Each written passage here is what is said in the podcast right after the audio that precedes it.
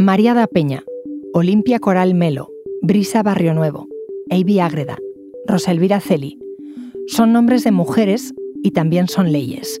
Textos que hoy en Argentina, México, Brasil, Perú, Colombia regulan desde el feminicidio hasta las pensiones para los hijos de víctimas de la violencia de género.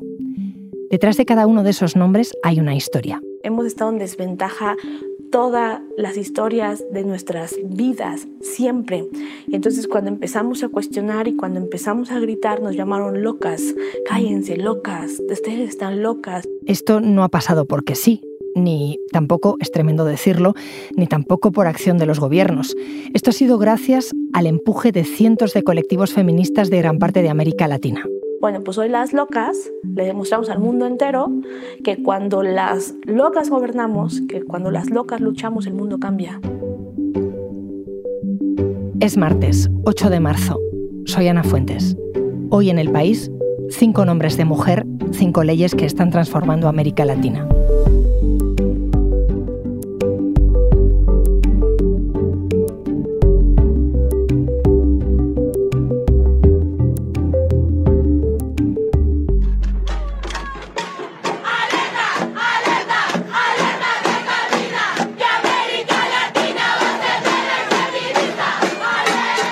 Lorena Arroyo es compañera del País América. ¿Qué tal, Lorena? Hola, Ana, muy bien. ¿Y tú? Esto que cantan, alerta que camina, cuéntame, ¿por qué lo dicen? Pues alerta que camina es un poco un grito de, lucha de, las mujeres, ¿no? En esta región donde hay niveles de violencia altísimos y también de impunidad contra los agresores. Y, también estamos hablando de unos países que, tienen eh, una batalla abierta para la despenalización del aborto, ¿no? Tenemos cinco países en la región donde el aborto está prohibido en cualquier circunstancia y a las mujeres se les puede mandar a la cárcel incluso por emergencias obstétricas. Pero también hemos visto eh, avances en la despenalización en países como Argentina, Colombia o México en los últimos años. Y, hay una cosa que es muy curiosa con esto, y es que cuando uno de, los países avanza en, en el tema de la despenalización, todas las mujeres celebran. Es como una especie de, efecto dominó del colectivo, ¿no? Que saben que cuando una avanza también es una victoria para el resto porque pueden ir después. ¿Y esos avances en qué se traducen? Es que no solamente es una cuestión abstracta, eh, se está concretando esta lucha de las mujeres en, en leyes y, en acciones concretas que, puede proteger a otras mujeres. Y eso lo hemos visto, por ejemplo, en, los casos de estas cinco mujeres que fueron víctimas de diferentes tipos de violencia y que ellas, si tuvieron la suerte de, sobrevivir pese a estas situaciones tan adversas, o, sus hermanas y familias o, o, los colectivos de mujeres que estaban ahí eh, lucharon para que ese caso eh, no quedara impune y además para que se convirtiera en ley y, que pueda proteger a otras mujeres. Cuando hablas de proteger a otras mujeres, Lorena, ¿a qué te refieres? ¿De qué datos venimos? Pues eh, los datos son altísimos. Eh, los, los, más fiables, aunque en esto es muy difícil hacer el recuento porque los gobiernos no tienen una tipificación común y además suele haber un subregistro, pero los más fiables son de la CEPAL, de la Comisión Económica para América Latina y el Caribe de la ONU, y habla de 4.091 feminicidios en, en el año 2020 y esto es una media de más de 11 mujeres asesinadas al día. 11 mujeres al día asesinadas en Latinoamérica. Eh, es una cifra terrible que comparten otros países, otros continentes. Eh, al final es un problema estructural y global, ¿no? Claro que sí, Ana. Y uno de los grandes problemas que, siempre nos cuentan los movimientos feministas es que por ejemplo, si, si, no se nombran las cosas, es como que no existieran. El feminicidio, por ejemplo, es un delito que no está tipificado como tal en todos los países de la región y tiene eh, diferentes conceptos y diferentes maneras de contarlo. En el caso de Colombia, por ejemplo, hasta 2015 no existía el delito de feminicidio y eso se reconoció por el caso de una mujer, Rosa Elvira Celi. Eh, mi compañera Camila Osorio, compañera del País América, conoce muy bien su historia. Rosa Elvira Celi era una mujer de 35 años que vivía en Bogotá, era madre de una chica de 12 años y ella trabajaba en un puesto ambulante en el que se vendían golosinas. Pero una noche, en mayo del 2012, uno de esos compañeros en esa escuela se la llevó a un parque central de Bogotá donde la atacó con muchísima crueldad. Rosa Elvira alcanzó a llegar viva a un hospital ese día, pero falleció pocos días después. Luego, además, se supo que esta persona que la asesinó ya había sido condenada hace varios años por asesinar a otra mujer y había sido denunciado por una expareja que decía que él había intentado violar a sus dos hijas. Y además, como si no fuera esto suficiente, funcionarios del Estado ya habían dicho que pues temían que un acto parecido al, al asesinato previo se hubiera podido repetir y efectivamente se repitió. ¿Y, cómo un, asesinato tan terrible acaba convirtiéndose en ley? Bueno, pues básicamente por la indignación que provocó. Eh, y por la lucha de los movimientos feministas y, la propia hermana de Rosalvira Celi, que aunque, como ella misma confiesa, no sabía nada de leyes, sabía que lo que había pasado estaba muy mal y que había que hacer algo para que eso no le volviera a pasar a ninguna otra mujer. Entonces, eh, tres años después del asesinato, pues los colectivos feministas consiguen que esto se convierta en una ley por la que por fin, en 2015, se tipifica el feminicidio en Colombia.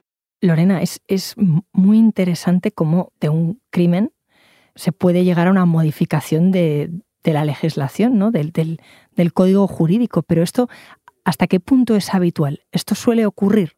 Pues eh, no es que sea habitual, pero sí que es llamativo especialmente con estos casos, ¿no? Y lo que hemos visto en la región eh, con, este tipo de casos brutales de violencia, pero también, por ejemplo, con el aborto, que hablábamos eh, antes de él, y, los movimientos feministas latinoamericanos, es que están consiguiendo romper con el cauce habitual de, de, de la aprobación de este tipo de, medidas, que sería a través de los parlamentos, pero muchas veces tienen eh, algunos intereses que no les permiten avanzar y, y lo que hacen es eh, ir a través de los tribunales y no de la política, porque saben que, que la ley no las va a discriminar, como que sí, que les pueden discriminar eh, los intereses políticos en los parlamentos. Es decir, que como ven que los parlamentos no dan respuesta, que la política falla, acuden a los tribunales como vía de urgencia. Eso es.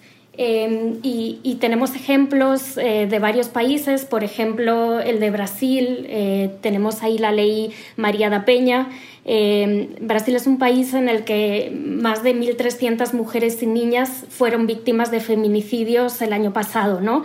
Y, gracias a, la historia de esta mujer, a, su lucha y a su supervivencia, eh, consiguió que, hacer una ley que protegiera al resto de mujeres. Y en este caso sí que fue a través de tribunales internacionales. Soy Nayara Galarraga Gortázar, la corresponsal del país en Brasil, y para mí lo más interesante de María da Peña, lo que la hace realmente especial, es que está viva, que es una superviviente. A principios de los 80, María da Peña era una farmacéutica en Fortaleza, en una ciudad de la costa de Brasil. Tenía un marido, tenían tres hijas y era víctima de la clásica historia de maltrato. Un día su marido le pega un tiro en la espalda mientras ella está durmiendo en el hospital tarda muchísimas semanas en recuperarse y cuando vuelve a casa está parapléjica en una silla de ruedas. Y como si fuera una película de terror, su marido intenta matarla de nuevo. Y esta vez intenta electrocutarla en la ducha. Ella dice basta. Se va, se lleva a las niñas y le denuncia. Hay un primer juicio, él no entra en la cárcel. Hay un segundo juicio y él tampoco entra en la cárcel. Y ella escribe un libro porque quiere que por lo menos su historia se conozca. Y de repente un día aparecen en su casa en Fortaleza dos ONGs que han conocido su historia a través del libro y vienen con una propuesta. Presentar su caso, construir una estrategia judicial y llevar el caso ante la Comisión Interamericana de Derechos Humanos. Veinte años después de los intentos de asesinato, ganaron el pleito. María da Peña por fin conseguía justicia y estaba allí, viva, para verlo. María da Peña sigue activa, tiene 77 años, vive en Fortaleza con una cuidadora. Lorena, eh, lo primero, mm, mm, estaba escuchando con el corazón en un puño que María da Peña sigue viva, pero claro, deteniéndose un poco en lo que cuenta, ¿no? Hay un primer juicio y no entra en la cárcel. Hay un segundo juicio y el marido de María da Peña tampoco entra en la cárcel Es decir, que aquí el Estado brasileño fue claramente negligente, ¿no? Sí, lo fue y, así lo dejó muy claro la Comisión Interamericana de Derechos Humanos en, su decisión. Eh, ellos concluyeron que los maltratadores de mujeres en Brasil quedaban sistemáticamente impunes y el Estado brasileño fue condenado por negligencia y omisión. Es decir, que en este caso no funcionó la vía política, pero la justicia sí lo hizo. Al final sí lo hizo, ¿no? Eso es, al, final lo hizo y de hecho esa ley también obliga eh, a proteger a las mujeres víctimas de violencia de género y también a, crear eh, instituciones para prevenir esa violencia.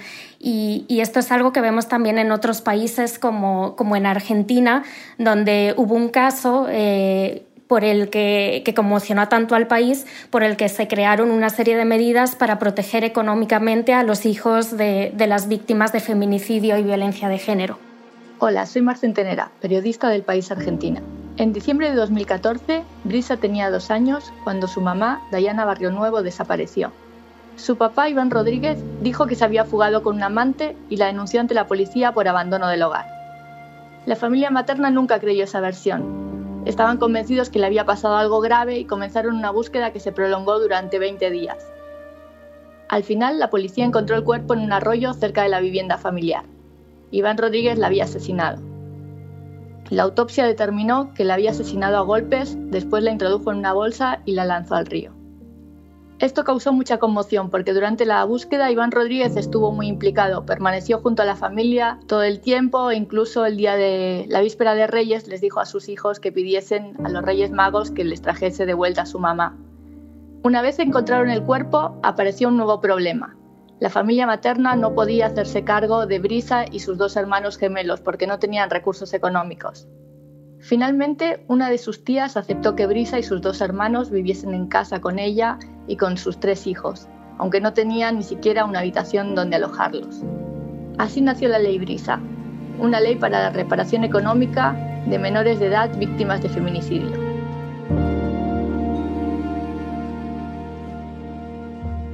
Hola, soy Jacqueline Fox, colaboradora del País en Lima, Perú. Avi Agreda Marchena era una ciudadana de 22 años que en 2018 conoció a un hombre que quería tener una relación con ella, pero ella lo rechazó. Este agresor continuamente la buscaba, la seguía, pero no tenía cómo defenderse porque el acoso en ese tiempo no era considerado un delito. Un día que ella salió de trabajar, tomó un autobús para volver a su casa y este hombre la siguió sin que ella se diera cuenta. Y estando dentro del autobús, le echó combustible a ella y le prendió fuego, así como también a otros pasajeros. Ella murió después de cinco semanas, el primero de junio de 2018. Lorena estaba narrando Jacqueline algo que se extiende durante meses, se van sumando indignación ciudadana, me imagino que el país en vilo, ¿cómo se llega finalmente a una ley? Pues en el caso de Eiby Ágreda y Perú eh, fue relativamente rápido y yo creo que se debe al nivel de indignación, ¿no? ya que los peruanos pudieron ver en, los telediarios, en las noticias, un caso de feminicidio eh, prácticamente retransmitido y brutal, ¿no? Este hombre quemando el autobús en el que viajaba la mujer a la que llevaba meses acosando y, se dieron cuenta de que ella no tenía ningún tipo de herramientas porque el acoso no era un delito en ese momento en Perú, entonces no tenía nada que denunciar. No había una palabra, como hablábamos antes del lenguaje, para definir el acoso. Entonces, eh, a través de un decreto de ley, varias parlamentarias redactaron ese decreto y se tipificó el acoso como un delito y, ya las mujeres tienen eh, un, recurso legal al que, en el que respaldarse cuando están en este tipo de situaciones. Claro, es que al final eh, esto da herramientas legales, ¿no? O sea, la ley AB Agreda Lorena no está centrada en el asesinato de una mujer, sino en el acoso, en la violencia que en la mayoría de los casos precede a un asesinato machista, ¿no? Eso es, es que la, la, violencia, por eso muchas veces los movimientos feministas hablan de violencias, porque son de muchos tipos. Una de ellas es el acoso, el acoso sistemático al que son sometidas muchas mujeres. Y, y, es importante poner el foco en, en estas diferentes formas que, que, toma la violencia de género y no solamente el asesinato, que obviamente es la más grave, pero antes hay muchísimos pasos previos, ¿no? Eh, y además son también una serie de, acciones que, van cambiando eh, conforme avanza nuestra sociedad y, por ejemplo, en los últimos años nos hemos encontrado con ese acoso digital. ¿no? En, el caso de México eh, tenemos el caso de, de la ley Olimpia, pero no voy a ser yo quien te la cuente. Soy Olimpia Coral Melo Cruz, me defino como sobreviviente de violencia digital la ley Olimpia nace a raíz de la difusión de un video sexual de mí, en donde difundieron este video sexual. Diario recibía más de 40 solicitudes de amistad, principalmente de hombres, pidiéndome sexo a cambio de bajar este video.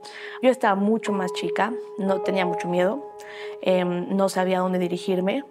Cuando yo busqué en internet, lo primero que encontré es que le llamaban porno venganza no violencia digital como hoy en día. Y, para mí era revictimizante decir, bueno, entonces yo soy culpable porque yo me dejé grabar y, nadie reconoce esto como violencia. Entonces, eh, por supuesto que recurrí algunas veces a intentar suicidarme y algunas otras veces pues simplemente desaparecí. Dejé de ir a la escuela, dejé de salir a la calle, dejé de eh, frecuentar amigos, em, incluso mi nombre estaba ligado completamente a un video sexual. Y entonces mi mamá, en lugar de golpearme o en lugar de señalarme o de, en lugar de decirme como todo lo que me decían las demás personas, me dijo, hija, ¿tú querías que este video lo vieran todas y todos? Le respondí que no. ¿Tú querías que todo esto pasara? Le dije, no. Dijo, mi amor, entonces no es tu culpa. Qué vergüenza me daría ver de ti un video robando, asesinando. Te das una asesina, una ladrona, pero un video de ti teniendo sexo no te hace una delincuente y tu cuerpo desnudo no es un crimen fueron como las palabras más importantes que yo recibí en mi vida, el que no me revictimizara mi familia y el que me dijera lucha porque tienes derecho a la intimidad. ¿Y cómo hicieron para pasar de esa ayuda mutua entre mujeres, de empezar a, entender lo que le estaba pasando, a un texto legal sobre papel? Bueno, pues fueron muchos años, eh, esto pasó en 2012 y, la ley se, aprueba en 2020, pero todo empezó en el garaje de Olimpia. Eh, como decía una compañera Carmen Morán que escribió sobre ella, no solo Apple se crea en un, garaje, también leyes que nos protegen a las mujeres. Entonces ella empezó a redactarla y, bueno, tras todo el proceso legal que obviamente llevan este tipo de legislaciones, pues en 2020 se, se aprueba en el Congreso mexicano y quien eh, incurra en este delito puede pasar hasta seis años en la cárcel. Ya ha habido hombres detenidos por difundir imágenes de contenido sexual. Cuando le ponen la ley Olimpia, lo primero que yo pensé fue tener como mucho miedo porque dije no, porque cuando busquen mi nombre, lo primero que van a encontrar es el video sexual y lo que yo menos quería eso. Además, en, un mundo y en un país, y, yo creo que hasta en una América Latina, en donde las mujeres no, eh, no nos han enseñado a que no seamos protagonistas. Nos han enseñado a que no nos nombren, a que cállate, cierra las piernas, a que no hagas, a que, a que, a que no digas, incluso a que no te reconozcan, aunque tú lo hayas hecho. Cuando empiezo a ver que los estándares de las, de las búsquedas en Internet comienzan a bajar y empiezan a decir, Olimpia ya no es la del video porno, Olimpia es la de la ley Olimpia, para mí incluso fue mi propia justicia, porque yo no puedo denunciar por la ley Olimpia, yo no, yo no puedo llevar mi, caso a los tribunales porque, porque cuando a mí me pasó esto no era un delito, pero mi manera a lo mejor de encontrar justicia es haberle perdido incluso el miedo a llamarme Olimpia Coral Melocruz. Pues ley María da Peña, ley Olimpia, ley Brisa, ley Avi, ley Rosa Elvira Celi. Ahora Lorena, claro, queda que esas leyes se cumplan. Eso es, eh, y no es nada fácil, pero eh, va a haber muchas mujeres en toda la región que van a estar muy pendientes de que eso sea así. Un abrazo fuerte, Lorena. Un abrazo, gracias.